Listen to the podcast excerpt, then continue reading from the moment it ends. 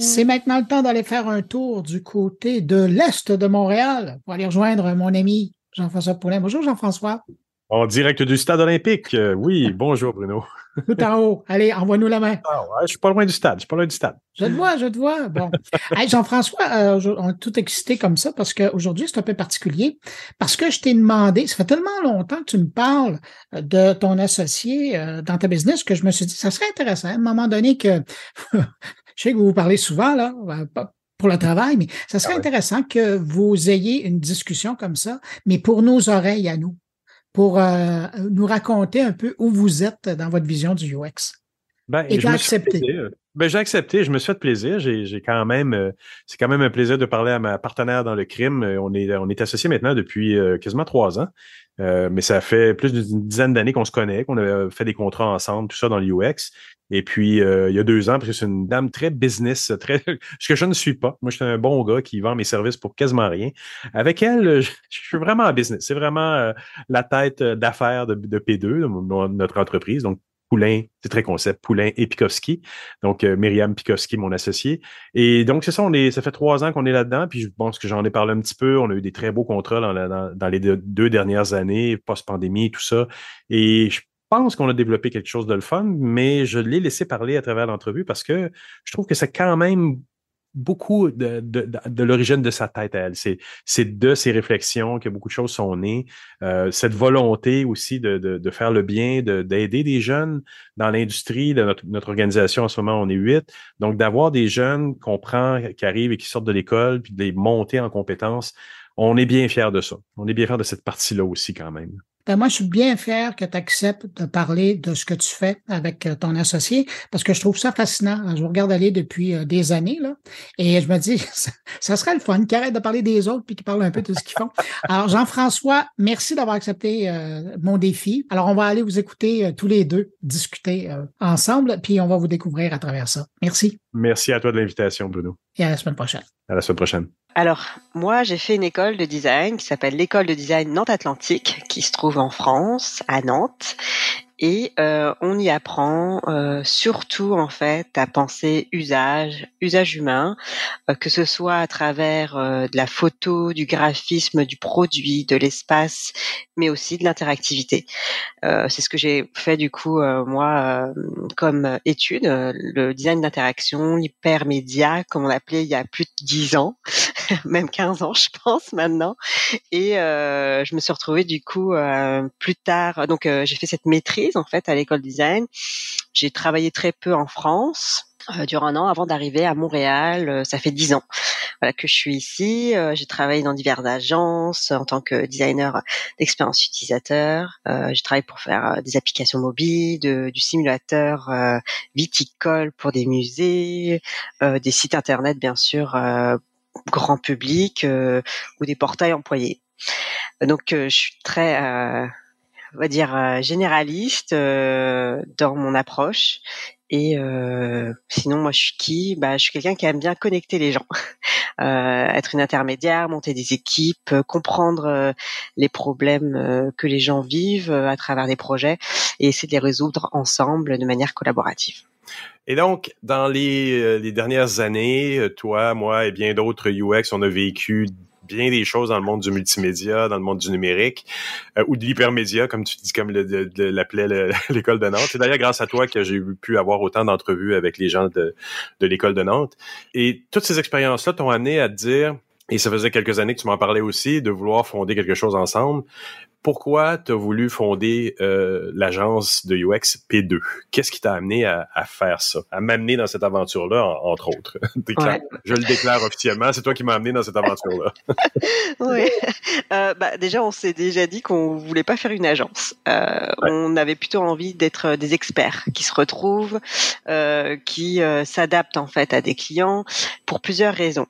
Euh, un, il y a eu l'aspect effectivement que les agences, euh, je me retrouvais plutôt dans une position où l'UX n'était pas spécialement écouté dans ce que j'ai vécu. Donc, euh, il n'y avait pas spécialement de méthodologie associée centrée humaine. On ne faisait pas intervenir dans les processus les humains et on on concevait pas spécialement avec eux. Et c'était souvent les mêmes activités qui étaient répétées et c'était souvent plutôt centré sur le développement. La création. Ouais, la création, le livrable rapide. Je vais dire machine à saucisse, hein, je m'excuse aussi, mais c'est ce que j'ai vécu personnellement. Parce que l'UX est mis très souvent en aval dans les grandes agences. Mhm. On n'est pas, pas, en amont du tout. Et plutôt en waterfall aussi euh, en termes de méthodo là, mais c'était bon. Euh, y a, peut-être que ça a changé aujourd'hui, mais non. Euh, je, je suis pas sûre.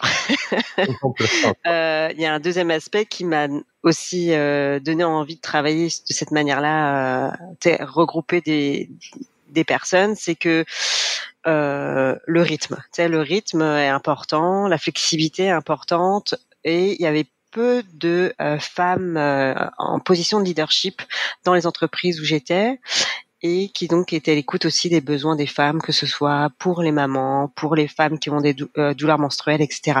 Donc il y a eu cet aspect-là aussi qui fait, bah, j'ai envie de travailler à mon rythme.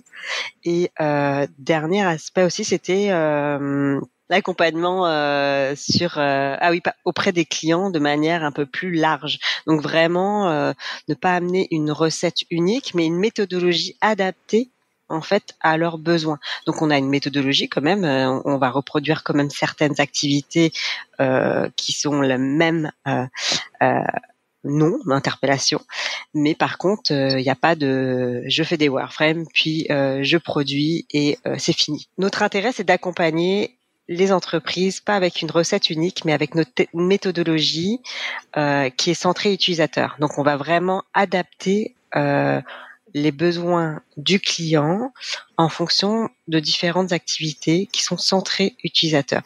Et c'est ce qui nous permet aussi d'accompagner les clients à long terme, d'être capable de s'incruster, si on veut, mais positivement avec le client pour, mm-hmm. pour, pour, mettre en place des design systèmes, pour, euh, pour les accompagner euh, des fois sur un an dans la production de logiciels. Non, c'est sûr. On a, ouais, ben, on a fait. Du coup, ça permet aussi de rentrer de façon plus précise, je trouve, et de manière plus complexe dans le quotidien du client, puisque vu qu'on va connaître mieux son écosystème, euh, on va connaître mieux ses besoins, les besoins des utilisateurs, puisqu'on va aussi prendre le temps d'itérer au sein du processus euh, et de l'accompagnement. On va mmh. faire des tests utilisateurs, on va faire des entrevues, on va aller, on va faire des, des portions effectivement de conception, des ateliers aussi de, de, cadrage pour bien comprendre en amont du projet les parties prenantes et leurs besoins d'affaires en fait. Ouais, puis quand tous ces morceaux-là sont bien mis en place, ça change la donne beaucoup là, dans, une, dans une relation client, d'être capable de déjà commencer à, comme tu disais, avec des ateliers de cadrage, c'est tomber en mode écoute vraiment très, très, très attentive pour bien comprendre la problématique du client et après ça arriver avec des solutions qui sont en lien avec ce qu'ils veulent avoir eux autres. Là. Mm-hmm. Et donc, en, en 2023, pour toi, c'est quoi une agence UX? Ça fait quoi dans un projet numérique? Ça, ça intervient à quel niveau? Bah, ça commence euh, vraiment au tout début d'une idée. On a envie de produire un produit numérique, enfin, on a envie de produire, faire un, produit numérique, un service numérique, une expérience particulière. Mais avant ça, on a envie de dérisquer en fait euh, ce produit avant de le développer.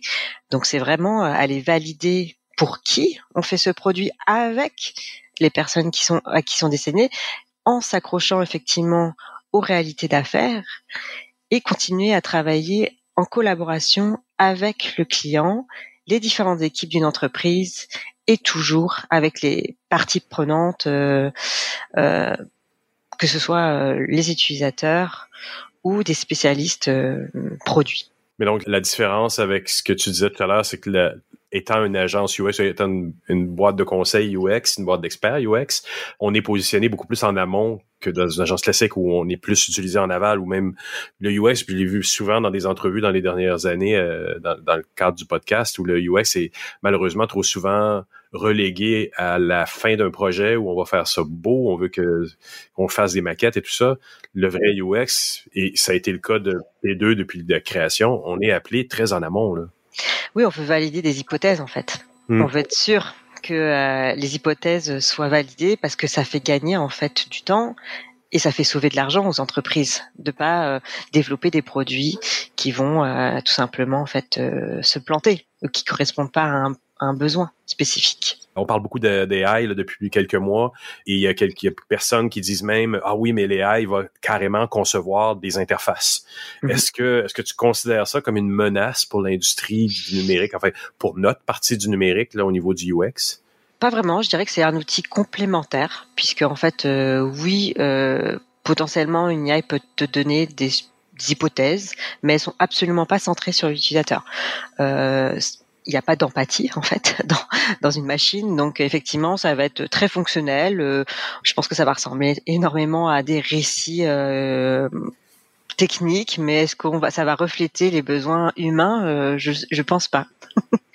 Oui, la validation, effectivement, la recherche ou la valide, en fait, évaluer cette interface-là, de toute manière, sera nécessaire même si on voulait effectivement utiliser ces outils euh, bah, de génération en fait d'hypothèses, de, d'interfaces, de, prototypage, etc. Je pense qu'il faudra toujours qu'un humain soit là derrière pour euh, valider ces idées-là et prendre le pouls en fait des utilisateurs. Oui, parce qu'il y, a encore beaucoup d'organisations qui se fient beaucoup sur les statistiques d'achalandage, les statistiques d'utilisation de leur logiciel ou de leur site, mais ils oublient l'humain.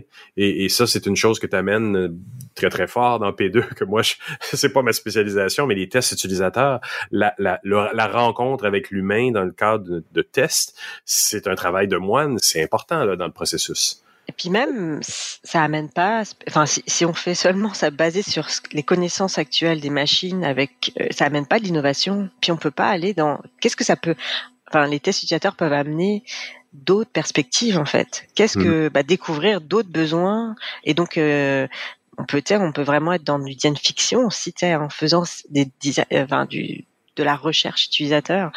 Donc ça, il y aura pas cette porte là, je pense, avec l'IA ou Peut-être qu'à un moment donné, oui, mais là, je je le vois pas. En tout cas, euh, comment le faire si on fait pas appel aux utilisateurs, parce que la contrainte, euh, les besoins utilisateurs, c'est eux qui vont nous amener à être euh, créatifs sur des solutions, euh, je pense, centrées utilisateurs.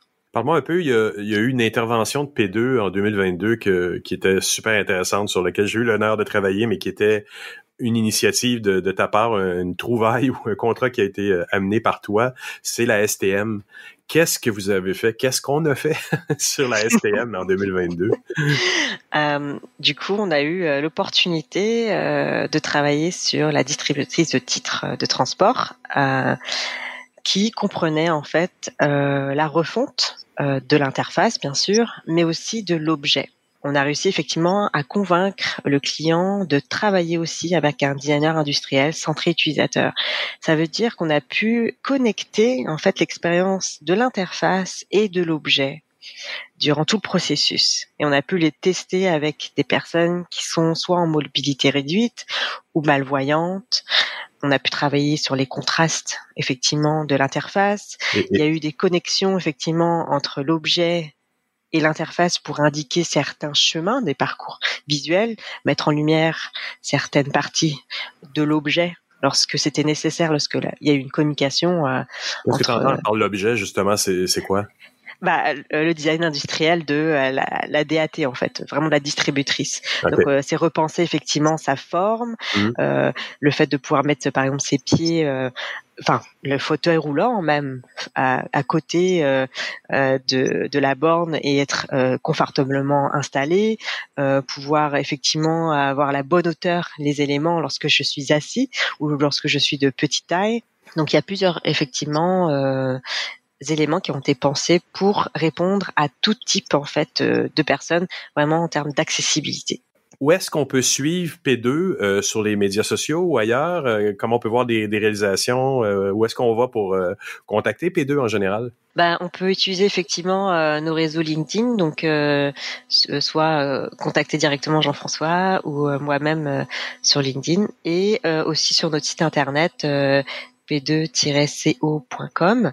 Euh, donc euh, vous pouvez aussi voir dans réalisation certains euh, cas d'usage. donc si vous êtes curieux, vous pouvez aller voir là.